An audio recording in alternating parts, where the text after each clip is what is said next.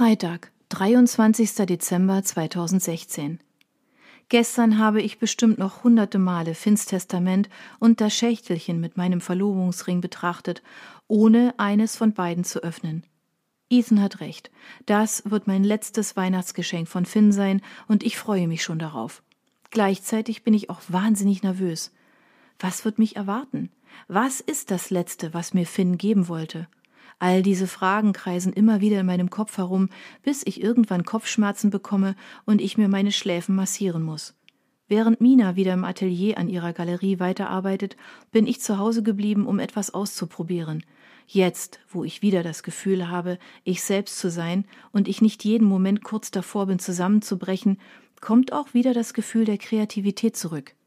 Ich betrete also mein Arbeitszimmer, damit mich George nicht stören kann, schließe ich die Tür hinter mir und setze mich an meinen Arbeitstisch.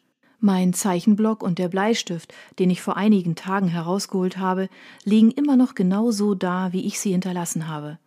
Ich nehme den Bleistift in die Hand und noch bevor ich ihn auf dem Blatt absetze und den ersten Strich ziehe, weiß ich, dass ich wieder bereit dazu bin, meine Leidenschaft zu leben. Es fühlt sich fast ein bisschen so an, als würde ich endlich nach langer Zeit wieder nach Hause kommen. Ich zeichne immer mehr Linien, Striche, Wellen, Formen, alles, was mir in den Sinn kommt, alle meine Gedanken verwandle ich mit meinem Stift in eine neue Illustration. Irgendwann merke ich, dass es, obwohl es eine gute Zeichnung ist, viel zu grau und farblos ist und hole mir noch ein paar Farben dazu. So sitze ich bestimmt zwei Stunden da und zeichne, was das Zeug hält. Am späten Nachmittag bin ich fertig, und als ich das Bild selbst nochmal betrachte, kommen mir fast wieder die Tränen. So wunderschön finde ich es. Dieses Bild ist etwas ganz Besonderes. Deshalb schreibe ich neben meiner Signatur noch das Wort Neustart. Jetzt ist es perfekt. Bevor mich Ian abholt und wir gemeinsam zu den Taylors gehen, suche ich zusammen mit Mina ein passendes Outfit aus. Anschließend kümmert sie sich um mein Make-up und steckt mir die Haare hoch. Hier und da fallen sanft in kleinen Wellen ein paar Strähnen aus der Frisur. Als ich mich im Spiegel betrachte, muss ich grinsen. Mina hat natürlich wieder alles perfekt aufeinander abgestimmt. Ich trage erneut meine schwarze Wollstrumpfhose, aber statt des weinroten Kleides, das ich so liebe, trage ich ein elegantes dunkelgrünes Spitzenkleid von Mina.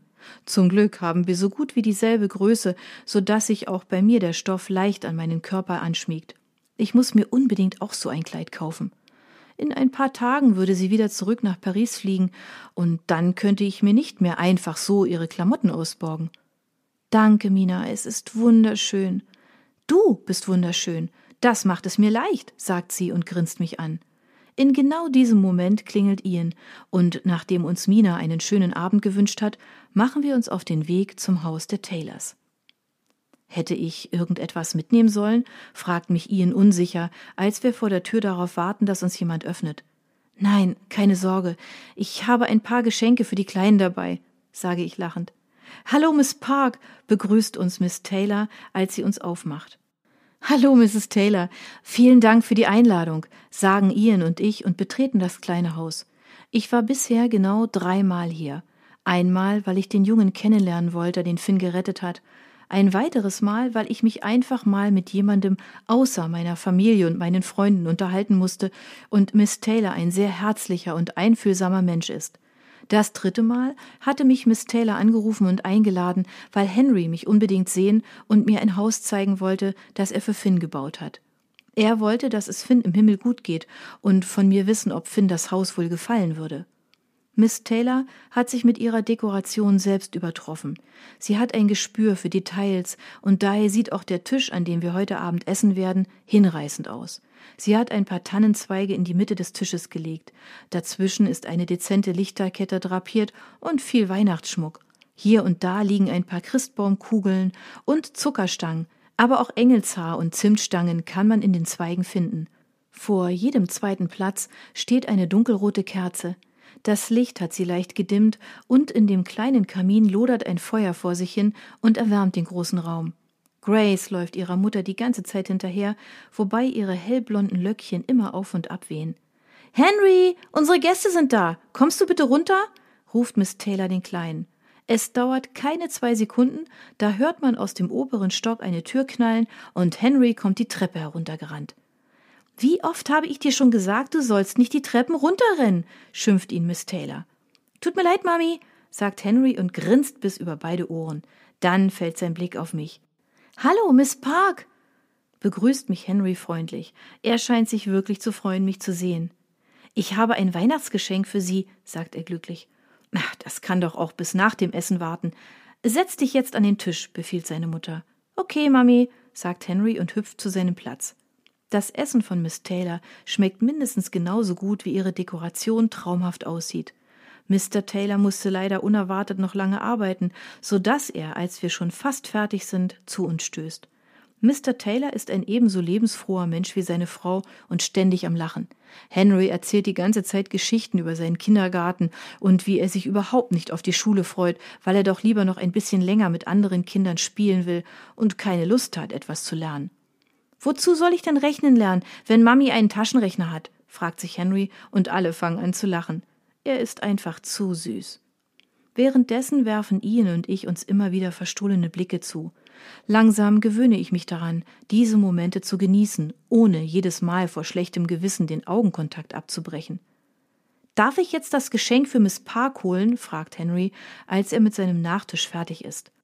Miss Taylor hat eine wunderbare Creme Brûlée gezaubert, die absolut göttlich geschmeckt hat. Ich könnte Tonnen davon verputzen. Ja, mein Schatz, antwortet Miss Taylor und lächelt ihn warmherzig an.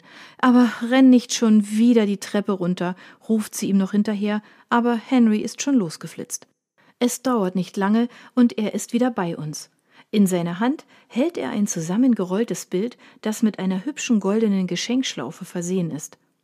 Das ist für Sie, sagt Henry und streckt mir sein Geschenk entgegen. Dankeschön, sage ich und nehme ihm die Rolle ab. Vorsichtig löse ich die goldene Schleife und rolle das Papier auseinander. Das ist aber schön, sage ich, und das meine ich auch so. Natürlich ist Henry kein Künstler, aber man sieht, wie viel Liebe in seinem kleinen Kunstwerk steckt. Auf seinem Bild sind ein großer Weihnachtsbaum mit unendlich vielen Christbaumkugeln und vier Menschen zu sehen. Einer davon trägt eine Brille und hat eine Krone auf dem Kopf. Willst du Miss Park nicht zeigen, wen du da alles gemalt hast? fordert ihn Mr. Taylor auf. Ja, das da sind Sie, sagt Henry und zeigt auf die Frau, die die Hand des Mannes mit der Krone hält, und ich bekomme eine dunkle Ahnung, wer dieser Mann sein könnte. Das ist Mama und das da bin ich. Jetzt zeigt Henry auf die Frau, die einen kleinen Jungen an der Hand hält. Und wer ist der Mann mit der Krone? frage ich. Das ist Ihr Freund, der, der mich gerettet hat, erklärt Henry. Deshalb hat er auch eine Krone auf dem Kopf, weil er ein Held ist. Ich lächle und muss aufpassen, dass mir keine Tränen kommen, weil mich Henrys Geschenk wirklich sehr berührt. Das ist wirklich ein tolles Geschenk. Vielen Dank, Henry, sage ich zu ihm und nehme ihn kurz in den Arm. Wenn ich groß bin, will ich auch so ein Held sein wie Finn, sagt Henry, und jetzt verliere ich doch eine Träne. Habe ich was Falsches gesagt? Traurig schaut er mich an. Nein, überhaupt nicht. Du hast alles richtig gemacht. Schnell wische ich mir die Tränen aus dem Gesicht und setze ein Lächeln auf.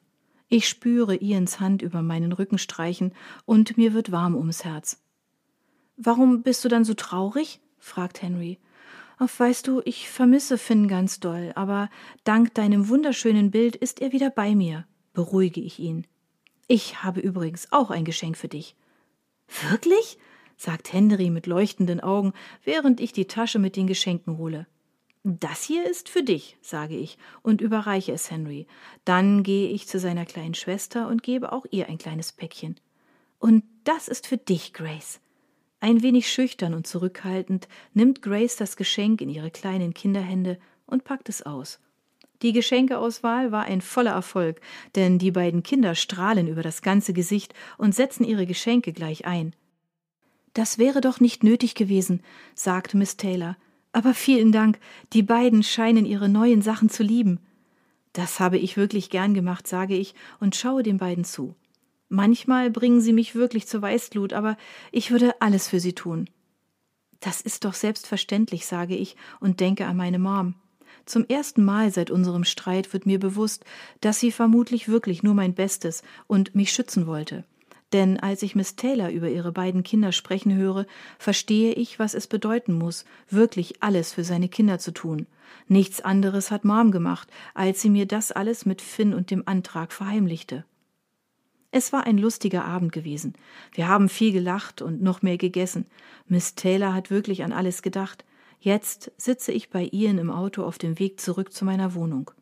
Können wir vielleicht einen kleinen Umweg über die Henderson Road machen? frage ich ihn. Klar, was ist in der Henderson Road? Ich muss nur kurz was erledigen, sage ich nur, weil ich nicht weiß, was ich sonst sagen soll. Als wir da sind, schüttet es wie aus Eimern und ich habe natürlich weder Kapuze noch einen Regenschirm dabei. Ich bin gleich wieder da, sage ich zu ihnen und renne hinaus in den Regen auf das Haus mit dem hübschen Vorgarten zu.